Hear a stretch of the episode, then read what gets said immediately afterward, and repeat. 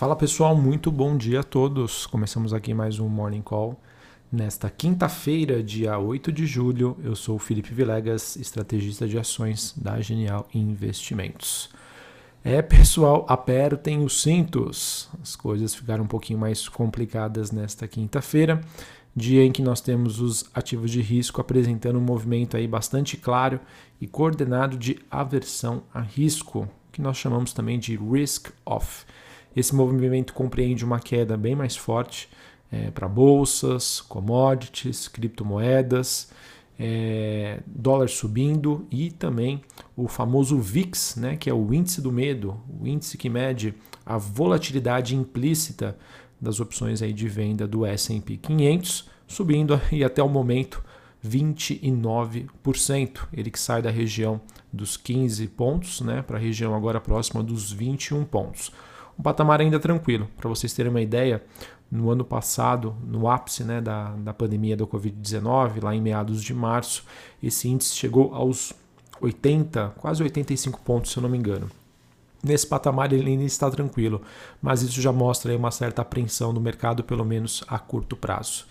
E quando eu falo para vocês do movimento de baixa, né, nós tivemos, por exemplo, né, na Ásia, é, Xangai caindo 0,79, Hong Kong caindo 2,79.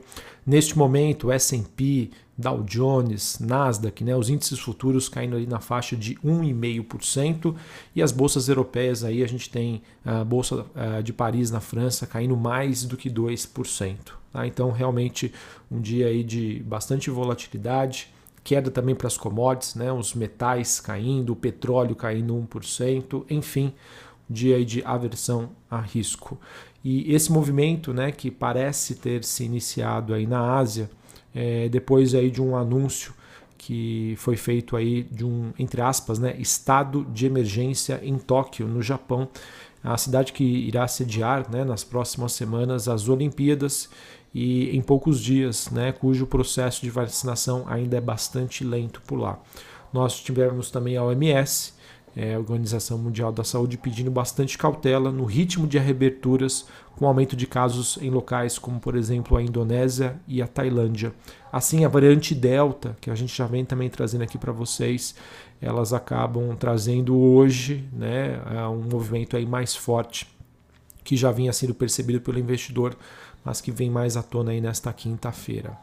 Falando ainda um pouquinho mais sobre a questão das commodities, a gente tem o petróleo, né, como eu já disse anteriormente, caindo, preocupações por conta aí da variante Delta, isso poderia ameaçar os esforços aí da reabertura das economias, isso acaba então sendo ruim para a commodity. E os futuros de minério de ferro também recuam hoje depois de que a China ter mais uma vez sinalizado esforços para ajudar as empresas a lidar com a alta dos preços das commodities. Então isso acaba também ajudando aí nesse movimento.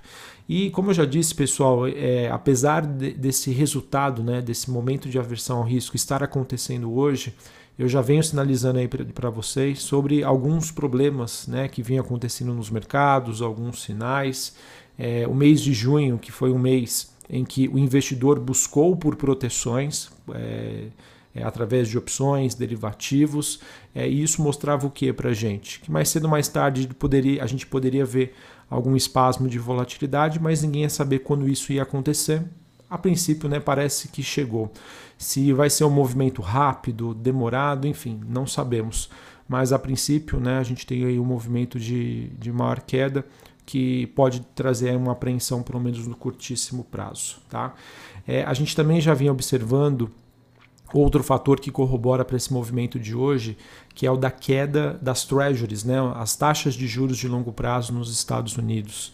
E isso, quando a gente vê esse movimento de queda dos futuros das taxas de juros nos Estados Unidos, na Europa, isso é, só pode ser dois sinais, né? Ou que existe uma menor expectativa de inflação ou menor expectativa de crescimento econômico. Inflação, eu acho que é longe de estarmos aí conscientes e acreditarmos que a gente tem um, um consenso de que a inflação seria transitória e que poderia apresentar arrefecimento. Sendo assim, só sobra a segunda alternativa de nós temos neste momento o mercado um pouco mais apreensivo em relação a crescimento econômico. E é, se a gente levar em consideração a China, por exemplo, que a gente também já vem comentando aqui, que já segue dentro de um ciclo mais avançado, é, para vocês terem uma ideia, já existem rumores de um possível corte aí do, do compulsório, lá, além da possibilidade de corte de juros. É, ou seja, né, todas as medidas que, com visão de longo prazo, é construtivo, mas a curto prazo isso geram ruídos, né, passando aí uma sensação de que o ciclo econômico chinês já estaria em um ponto de inflexão, quem sabe migrando aí para uma recessão. Enfim, se vai, se vai acontecer isso mesmo ou não, é importante passar para vocês que os mercados sempre tentam antecipar estes movimentos. Obviamente eles podem ser dissipados, mas é aquilo, né? Na dúvida, na incerteza, dado né, a precificação hoje dos ativos, as bolsas próximas das suas máximas, estou vendo aí que nenhum investidor quer ficar de fora e a compra de seguros que acabou acontecendo aí no final do mês passado acabam se justificando talvez mais cedo do que eu pudesse aí imaginar. Assim, pessoal, eu acredito que a gente possa conviver aí com dias aí de maior volatilidade, isso pode provocar algumas correções até um pouquinho mais intensas, mas ainda, mas ainda assim, pessoal, não temos uma mudança aí clara uh, de uma tendência aí para o mercado como um todo. Tá? Ainda existe expectativa de crescimento econômico, dada pelo processo de reabertura aí das economias, mas é aquilo que eu falo com vocês. Né?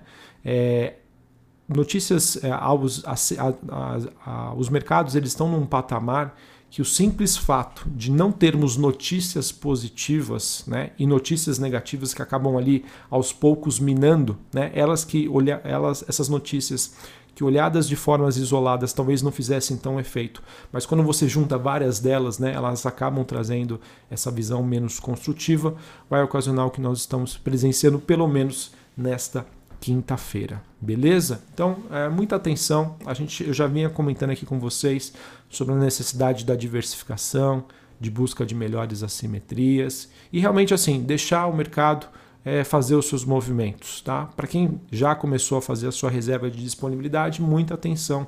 Acredito que a gente possa encontrar aí nos próximos dias boas oportunidades, tá bom? Então é, é aquilo, é entender o movimento, entender o que está acontecendo, é, para tomar aí as melhores decisões frente aí a esses momentos que o mercado sempre vai ofertar para a gente. Tá? Então vamos aguardar.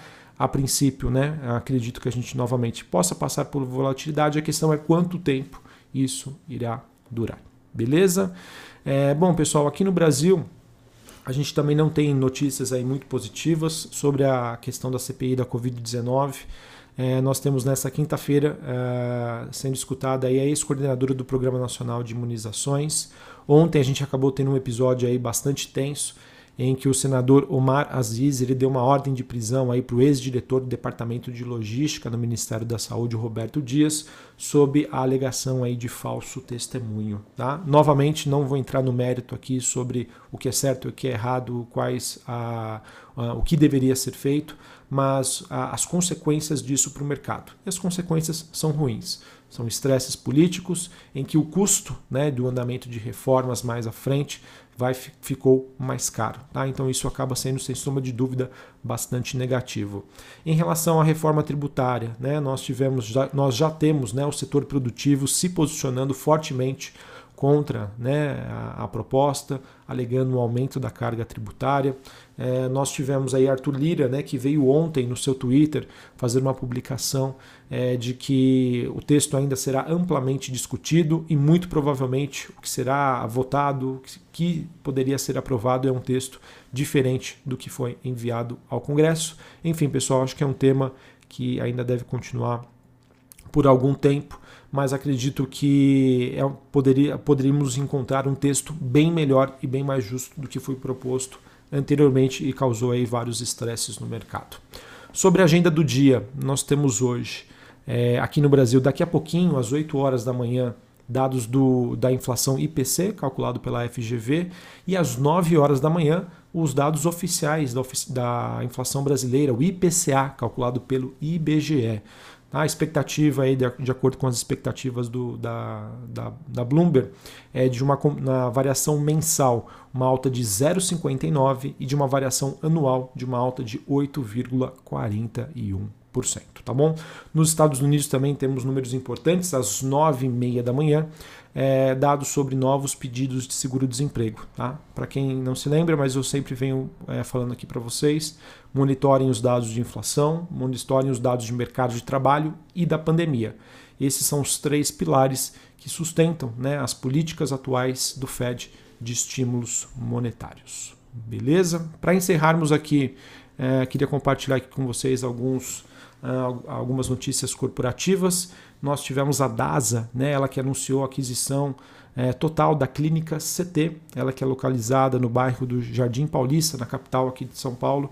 É, essa clínica presta serviços médicos especializados, especificamente relacionados a exames médicos e de imagens. Notícia aí positiva, o mercado que gosta bastante é, de notícias do tipo, né, que mostram a empresa fazendo novas aquisições e assim é, pro, promovendo aí um crescimento inorgânico. Tivemos a Luiza Labs, né, que é uma empresa controlada pela Magazine Luiza, ela que concluiu a aquisição da Juni, é uma startup especializada na otimização da taxa de conversão de vendas para o e-commerce. O valor não foi informado, mas notícia aí positiva para a companhia. Uh, que mais nós tivemos aqui? Uma notícia importante aí envolvendo a, a TIM né, e a Cogna. No caso pessoal, a TIM e a Exapar, que é uma subsidiária da Cogna, elas concluíram uma parceria estratégica para o desenvolvimento de, de ofertas combinadas visando o acesso à educação à distância, né, o EAD, através da plataforma da Ampli, que é da Cogna. Sendo assim, a TIM vai oferecer cursos digitais né, para os seus mais de 50 milhões de usuários e futuramente, né, já foi publicado pelas duas empresas que existiria uma possibilidade de um IPO da Ampli, tá? uma plataforma aí da Cogna. Na minha opinião, uma notícia bastante positiva para as duas companhias, em especial para a Cogna é, essa notícia que mostra aí a transformação que vem acontecendo nos últimos anos na companhia, é, de sair de um modelo né, fortemente uh, impactado né, por conta de, ser um, de, de dar é, é, sustentação a um ensino presencial, mas que agora vem buscado aí essa parte EAD, que é o que tem mais agradado os investidores. Beleza? Então, notícia acho que muito importante para as duas companhias, principalmente para a Cogna, tá bom? Bom, pessoal, acho que é isso então que eu tinha para trazer para vocês. Apertem os cintos. Hoje a gente pode ter aí um dia de bastante volatilidade. E lembrando, tá? Amanhã é feriado aqui no estado de São Paulo. Um feriado estadual. É, e por conta disso não haverá pregão, não haverá negócios, tá? Ou seja, acho que é mais um fator de risco. Né? Afinal, nós ficaremos três dias sem negócios, né? Amanhã e o final de semana. E isso, na minha opinião, também pode contribuir ainda para um movimento que pode acontecer aqui na Bolsa Brasileira, envolvendo a queda das ações, influenciada por esse movimento de risk-off, fuga né, de ativos de risco, queda das commodities e alinhado aí a ser o último dia da semana, ou seja, três dias sem pregão. Um abraço a todos, uma ótima quinta-feira aí para vocês dentro das possibilidades e até semana que vem, pessoal. Um abraço.